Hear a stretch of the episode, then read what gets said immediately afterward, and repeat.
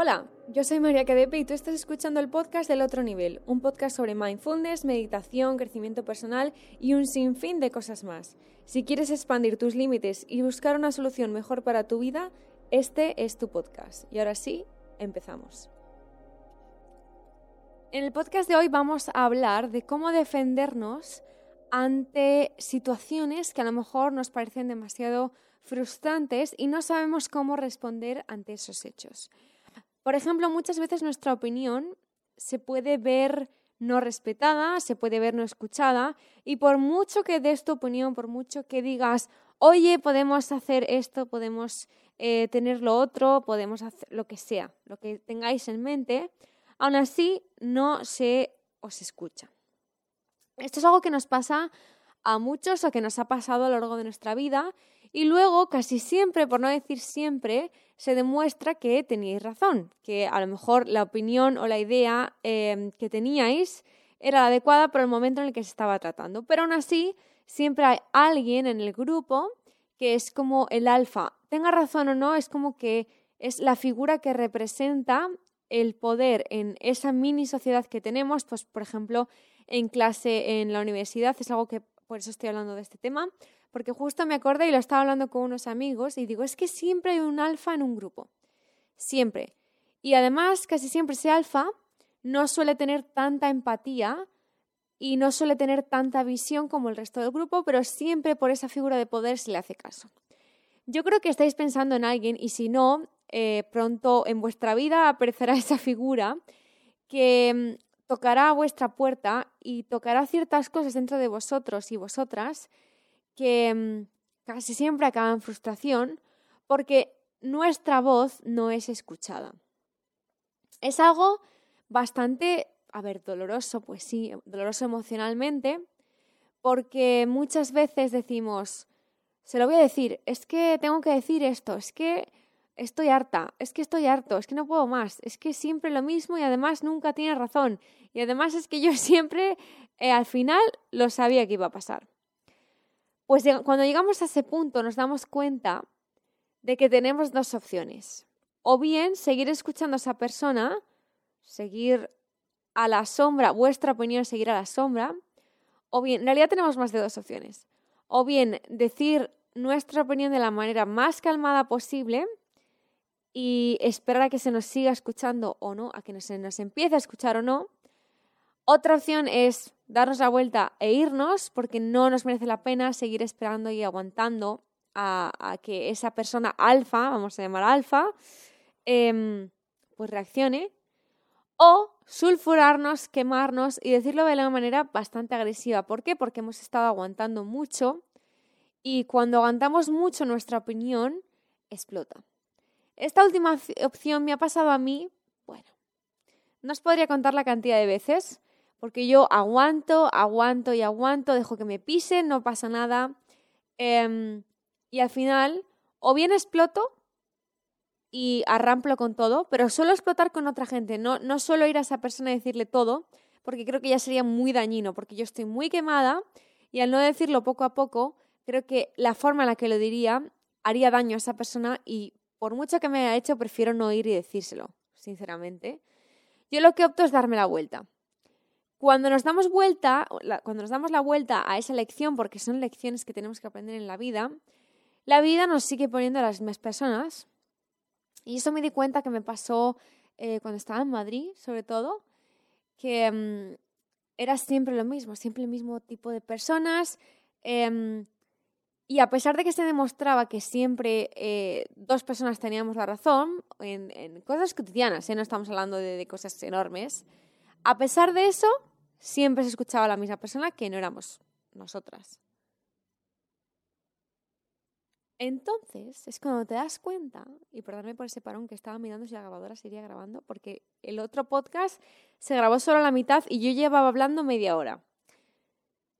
Entonces cuando esa persona puede reaccionar, cuando nosotros podemos reaccionar y podemos decir, mira, se acabó. Es hora de sentarme, hablar conmigo misma primero ver qué está pasando en nuestro interior, ver dónde se aloja esa frustración en nuestro cuerpo. Podemos meditar, podemos hacer lo que queramos alrededor de esa, de esa sensación, de ese sentimiento, tenemos que sentir los sentimientos, no tenemos que dejarlos dentro de nuestro cuerpo porque eso es energía estancada que acaba hecha un cuadro. Cuando vemos qué está pasando, decimos, venga, ahora sí, o bien se lo comunico de la mejor manera posible, poniendo mis barreras, es decir, respetando mi opinión, sabiendo lo que estoy diciendo de una manera contundente, pero a la vez sin atacar, porque en el momento en el que tú atacas, el ser humano ataca de vuelta. Da igual lo que le estés diciendo, da igual que esa persona sepa que tú tienes la razón en ese momento. La persona en cuanto se ve atacada va a atacar. Y es ahí a un punto en el que no queremos llegar. O bien volver a darnos la vuelta, no expresarnos y que se nos vuelva a eh, poner delante la misma ocasión, la misma lección, la misma situación. Por ejemplo, yo cuando estaba, no os voy a decir en qué etapa exactamente, pero hace unos años, eh, meses, no sé exactamente la fecha exacta, pero imaginaros el típico grupo en el que siempre pues o se hacen cosas o lo que sea, y siempre hay como ciertas personas que tienen la voz cantante. Y además suelen ser las que menos carácter tienen o los que parece que tienen más carácter. Y luego las personas con más cerebro, diría yo. No diría cerebro, porque es una palabra que no. Pero las personas que tienen como más visión son las que dicen, bueno, da igual, vamos a hacer lo que hace todo el mundo y esto es muy raro porque tendría que ser al revés. Las personas que tienen visión son las personas que tendrían que un poco organizar los grupos. Y os estoy hablando de esto porque muchas personas eh, me habéis dicho en, en, en, Instagram que hable sobre cómo gestionar las amistades y los grupos, los grupos del colegio, del trabajo. Pues mi opción siempre es no reaccionar cuando algo te molesta, pensarlo bien durante lo que sea tiempo, días, horas, semanas, y después responder y decir, oye, mira, esto que has hecho me parece un poco mal, así que vamos a cambiar esta situación. Si ves que esa persona te sigue no escuchando y no escuchando, pero tú has expresado tu verdad, ahí es cuando tienes que decidir si quieres seguir con esa persona o no. Pero eso es lo que yo haría ante estas situaciones de grupos y personas. Y ahora sí, voy a responder a las preguntas que me habéis dejado, que son bastantes, así que vamos a ver qué tenemos. La primera pregunta es de Blanca Molina y dice, ¿qué libros de espiritualidad te han marcado más? Sin duda, El alquimista, de Paulo Coelho, es uno de mis autores favoritos. Sí que es cierto que he leído más libros y no me han marcado tanto como ese, pero es una novela, creo que no es una novela, pero parece una novela. Y por supuesto es de un viaje espiritual que le sucede al autor, pero explicado de una manera tan bonita tan simple y con un final tan precioso que mm, ese es uno.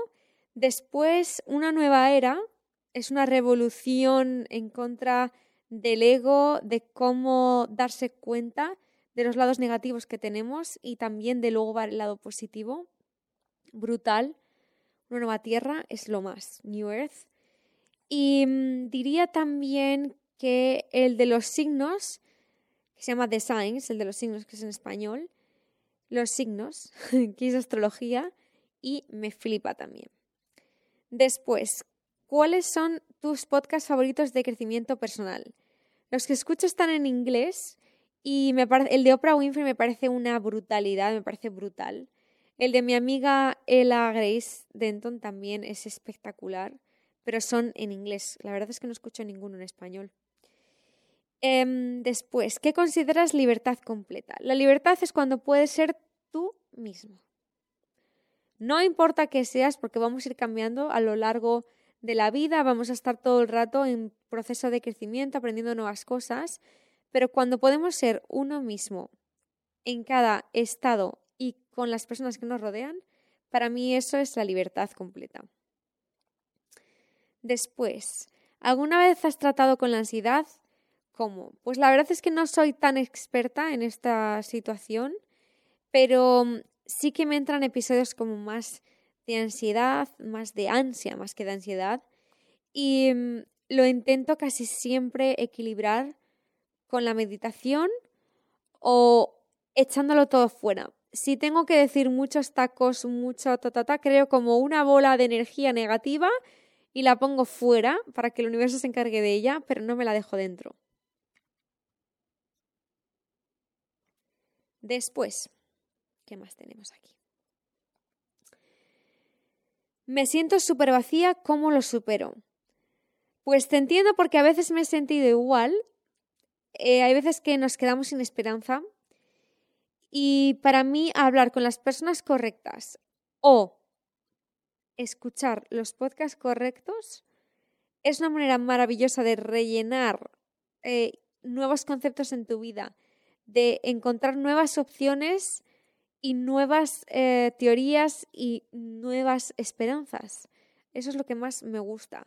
Pero como me, si te sientes súper vacía, yo creo que lo mejor, y es lo que hago yo, cuando me pasan esos episodios, es escribir en mi journal las cosas que tengo e intentar cambiar esa visión, porque ninguno de nosotros estamos vacíos porque contenemos el universo dentro de nosotros, pero simplemente por diferentes épocas de nuestra vida nos quedamos sin esperanza y es ahí cuando nos sentimos vacíos.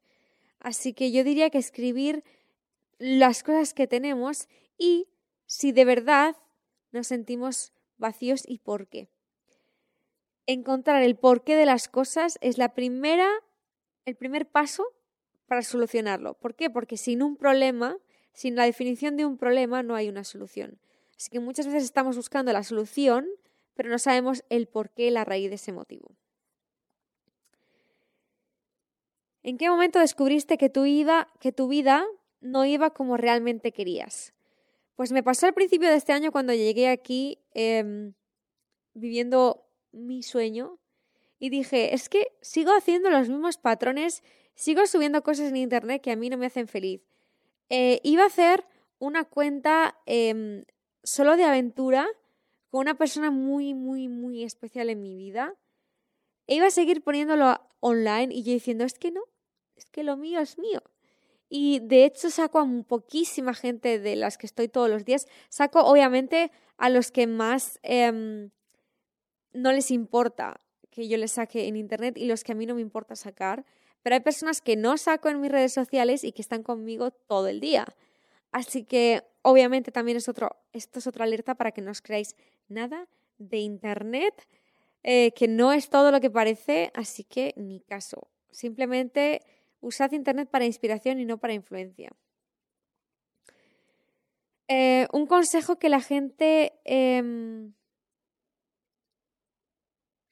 Ah, esto lo contestaré en otro, porque esto va para la plataforma, perdonadme. ¿Extrañas a alguien en tu vida? ¿Cómo haces para olvidarlo al 100%?